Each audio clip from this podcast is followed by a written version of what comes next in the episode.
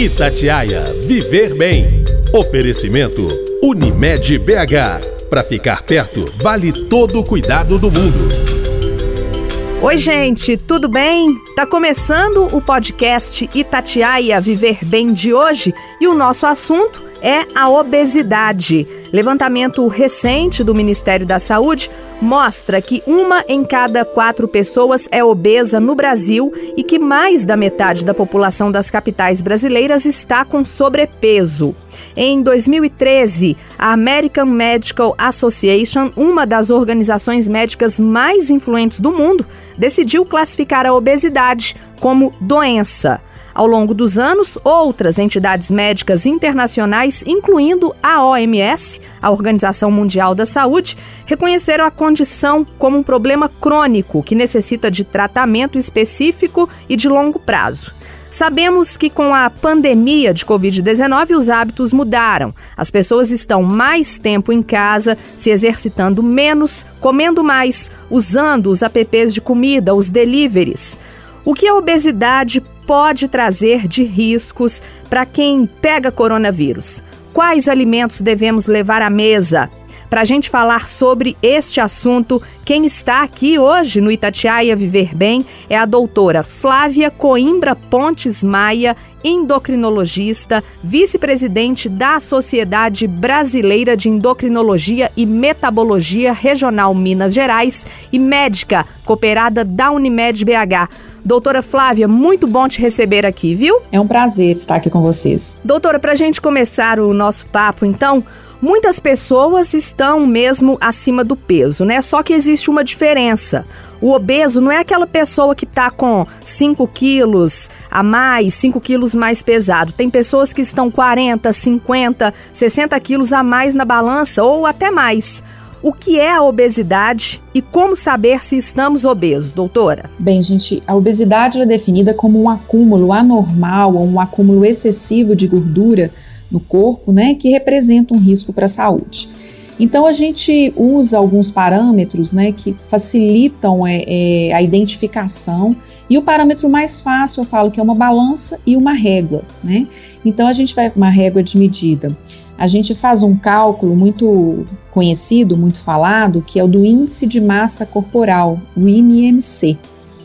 É, então, quando a gente divide o peso da pessoa pela altura ao quadrado, né, o valor normal é que fique em torno de 18,5 até 25. Quando a pessoa tem esse índice entre 25 e 30, a gente considera um sobrepeso. E quando esse índice está acima de 30, a gente já considera obesidade. Então, é, esse, esse cálculo ele pode ser não assim exato, mas para termos populacionais, para a gente avaliar né, de uma maneira geral, ele é o mais fácil, o mais prático no dia a dia. Ô, doutora Flávia, e o que que causa a obesidade? Quem tem pais, avós, né, acima do peso, eles têm que lidar com a questão genética? Sim, isso é muito importante. Na verdade, não existe uma causa para a obesidade. A obesidade, eu falo que existem várias raízes relacionadas com o problema, né? A gente sabe que isso que você comentou sobre o risco genético, mais ou menos de 40 até 60% da obesidade pode estar relacionada com fatores genéticos, com os genes. Mas vai muito além disso, né? A biologia mesmo dos mecanismos no, do nosso organismo para nos proteger da fome, a gente ao longo da, da história da humanidade, o nosso corpo foi aprendendo a tentar nos proteger de momentos de privação de alimento, né? Então, nosso corpo ele foi preparado para armazenar energia. Além disso, com o passar, principalmente nos últimos anos, a gente vem tendo é, é, um acesso muito irrestrito a alimentos, principalmente o que a gente chama de alimentos ultraprocessados, né, que são esses alimentos prontos, comidas prontas, salgados, refrigerantes, bebidas açucaradas, né?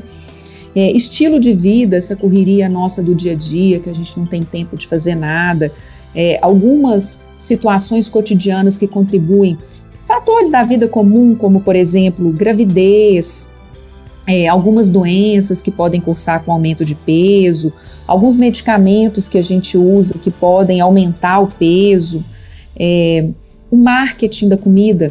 Você entra, por exemplo, nesses canais infantis que passam né, desenhos animados para as crianças o dia todo, nos intervalos comerciais sempre tem propaganda de alimentos. E não é uma propaganda de uma salada. Geralmente são alimentos ultraprocessados, né, os supercalóricos, bebidas açucaradas, né? Tudo isso, é, alterações no, no, no seu sono podem contribuir para a obesidade. Então, a falta de atividade física, é, a gente antigamente andava muito mais a pé, hoje em dia você vai na esquina, você pega né, um, Uber para ir daqui ali, né? Então, tudo isso contribuiu para o surgimento e para o agravamento da obesidade nos últimos anos. E o próprio estigma que é gerado em torno da obesidade, ele vira um ciclo vicioso. Porque aquela pessoa que está vivendo com aquele excesso de peso muitas vezes se sente constrangida de ir para a rua fazer uma atividade física, acaba ficando mais em casa, pede uma refeição em casa e acaba piorando o quadro de obesidade. Então não existe um fator que, que condiciona a obesidade, mas uma série de fatores que em conjunto né, proporcionam esse ganho de peso e, e que vai culminar com outros problemas para a saúde. Então, doutora, é, não existe um fator, mas tipos de obesidade. É, a gente pode diferenciar assim: tem pessoas que têm aquela barriga maior, uma gordura a mais ali no abdômen. É, as mulheres geralmente têm o chamado corpo de pera, né? Com os quadris e as coxas mais grossas.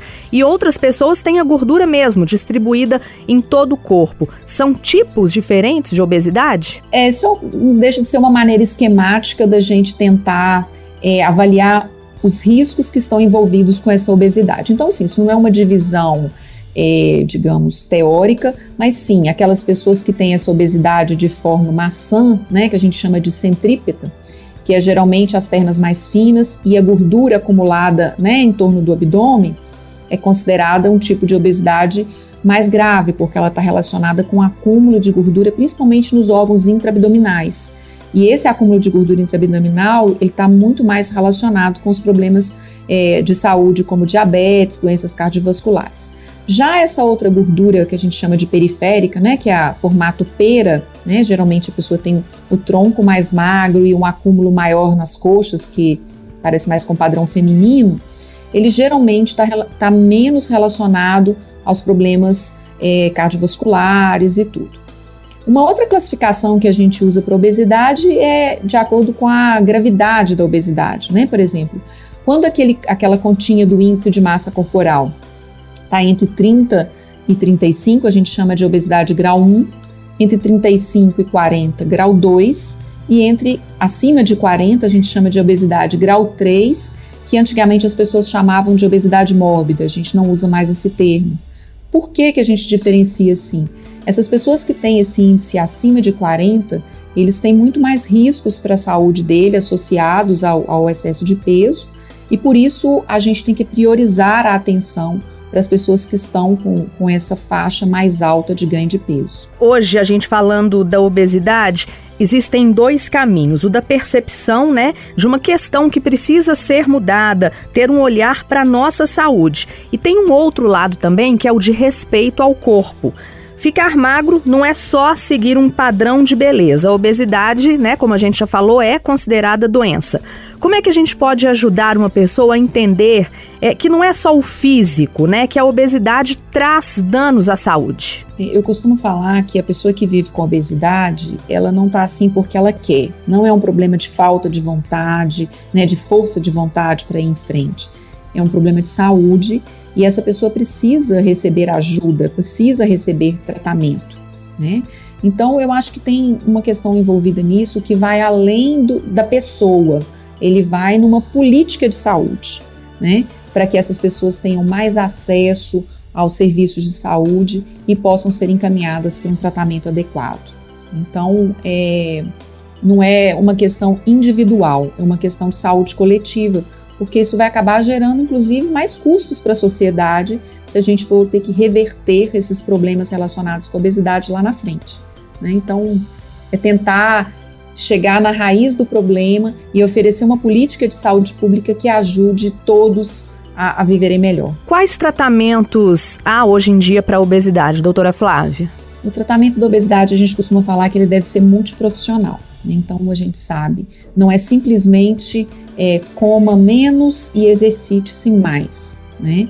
é, a pessoa precisa ser entendida como um todo. Então, muitas vezes ela precisa sim de uma ajuda de uma nutricionista para poder entender um padrão alimentar saudável, né, uma alimentação rica em alimentos in natura ou minimamente processados, evitar é, o excesso de comidas gordurosas, o excesso de comidas que são ultraprocessadas. Hoje, o grande problema na nossa alimentação, o grande vilão da nossa alimentação hoje são os alimentos ultraprocessados, né? Além dessa questão alimentar, essa pessoa precisa ser envolvida num plano de movimentar-se mais, mexer mais. Não é ir para academia, é andar mais em casa, andar mais no dia. Não é assim, a questão não é ah, você precisa de uma academia. Não, movimente-se mais. Levante da sua cadeira de trabalho, dê uma volta, em volta, sente de novo, né? E estruturas que favoreçam a prática de atividade física. É, por exemplo, ciclovias, né, é, ambientes que estimulem a prática de exercícios, quadras esportivas nas, nas, nas né, nos bairros, tudo isso ajuda. É, essa pessoa também precisa de muitas vezes uma ajuda psicológica, né? Ela precisa de entender que vários problemas cotidianos eles podem interferir, a ansiedade, a depressão, né? Então muitas vezes ela precisa também de um apoio psicológico, né, para organizar a sua vida. E finalmente, se a gente considera a obesidade como uma doença, por que não tratar com medicamentos, né? existe um preconceito contra o uso de medicações para perda de peso. Né?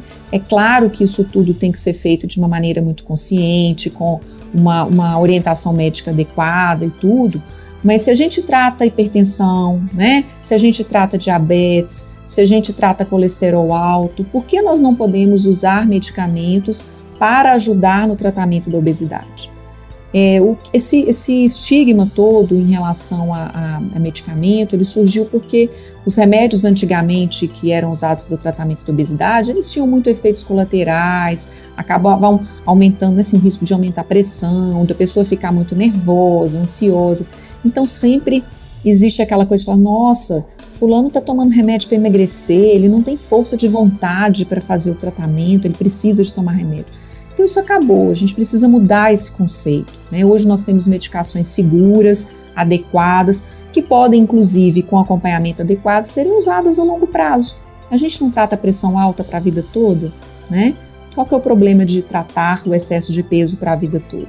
Então, assim, a gente precisa é, juntar todas as, juntar essas forças, né, para ajudar a pessoa que vive com excesso de peso. Ô, doutora Flávia, e a pandemia, né, infelizmente, é, ela fez aumentar o número de obesos. O que, que a senhora percebeu nos seus atendimentos? Não só aqui no consultório, que é uma amostra limitada, né, mas a gente percebe isso claramente, mas existem vários estudos publicados mostrando esse aumento é, do, do ganho de peso com a pandemia.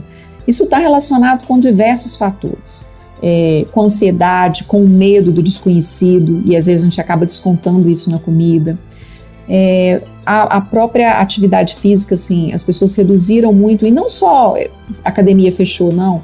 A gente está falando de atividade indireta, né? A gente saía muito mais, andava, saía para trabalhar, saía para ir na padaria andando a pé, e com a pandemia todo mundo se trancou dentro de casa, né? E aí veio a questão do, das, dos aplicativos, né, para entrega de alimento. Eu lembro que o meu filho me pediu uma vez para mãe, vamos pedir uma comida de aplicativo e tudo. Eu falei, meu filho, não vamos pedir, é só porcaria e tudo. Ele, mãe, a gente pode pedir salada, tem salada no aplicativo. Eu falei, meu filho, quem pede salada por aplicativo? né?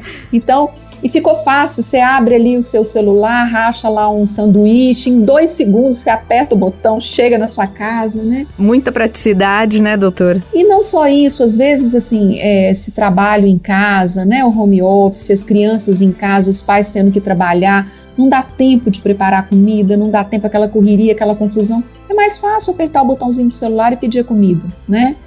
Então, assim, é, isso tudo foi, foi, criou um ambiente que proporcionou, muitas pessoas começaram a beber mais durante a pandemia.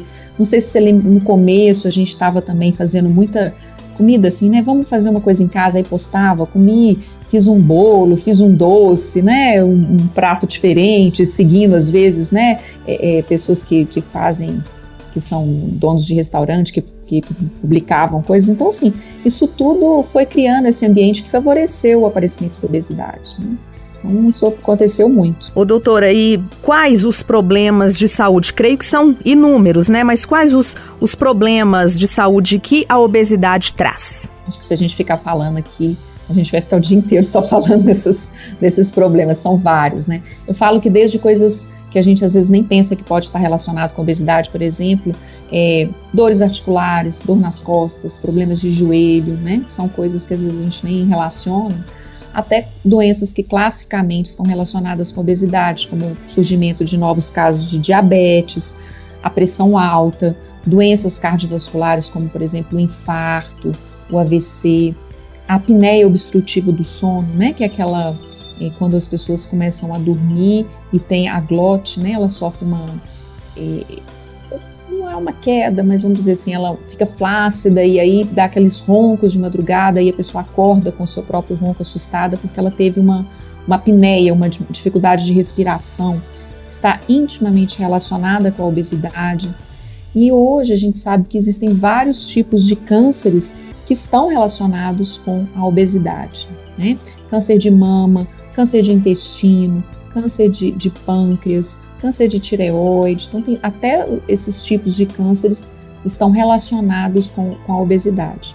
Então, por isso que, que todas essas organizações acabaram vinculando a obesidade como uma doença, para que a gente possa ter ações efetivas e tentar contornar essa situação o quanto antes possível. Nós já falamos aí sobre o tratamento, né, que é necessário uma mudança de hábitos, um tratamento multidisciplinar envolvendo nutricionista, psicólogo, endocrinologista, medicamentos também.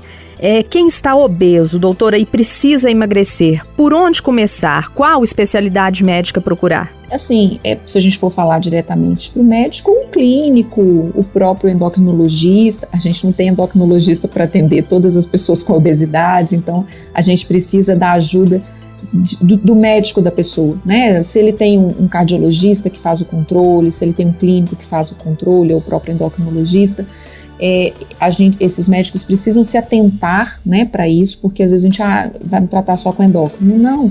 Você foi consultar porque sua pressão está alta, seu cardiologista percebeu que seu peso está acima, é hora dele intervir também, né?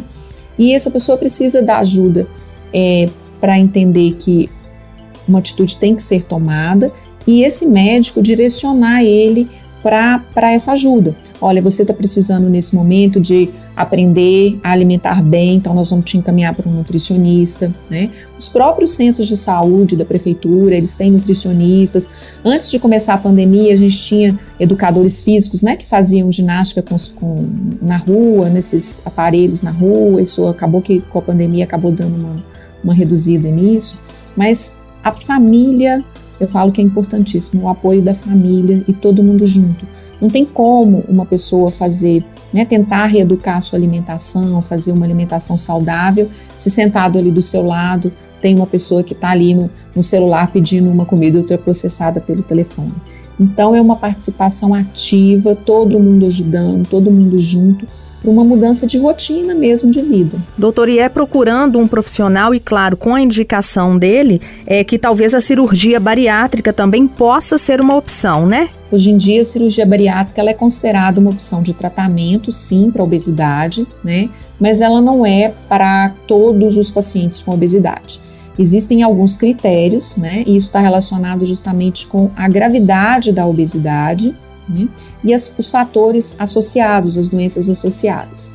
Então, um paciente, para ser encaminhado para fazer cirurgia bariátrica, ele tem que ter aquilo que a gente chama obesidade grau 3, que é o índice de massa acima de 40, ou uma obesidade grau 2, que é acima de 35, associada com alguma comorbidade, ou seja, com alguma doença, né?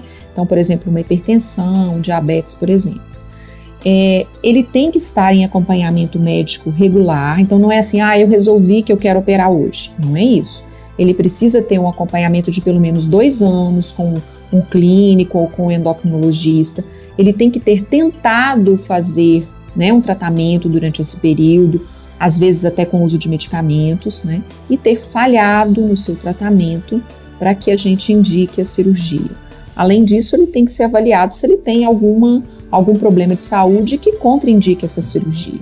Mas sim, a cirurgia bariátrica ela é hoje um, uma ferramenta útil para esses pacientes que têm obesidades nas formas mais graves. Mas o paciente tem que estar tá bem psicologicamente, ela é uma mudança muito abrupta, muito aguda na vida da pessoa.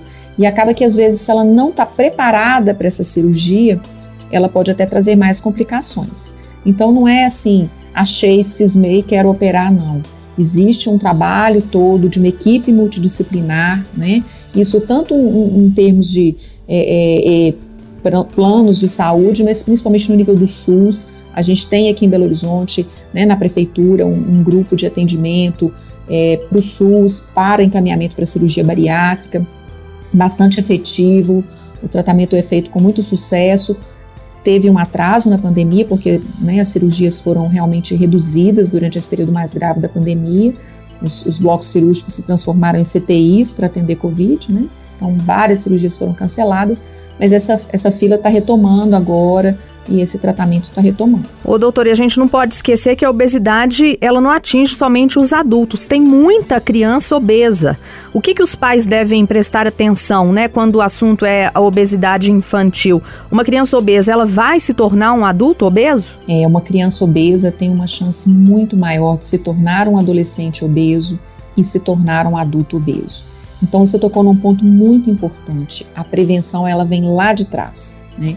Antigamente as crianças gordinhas eram bonitinhas, né? Ah, gordinha, a gente ficava preocupado com a questão da desnutrição infantil, que durante muito tempo a gente né, temia desnutrição.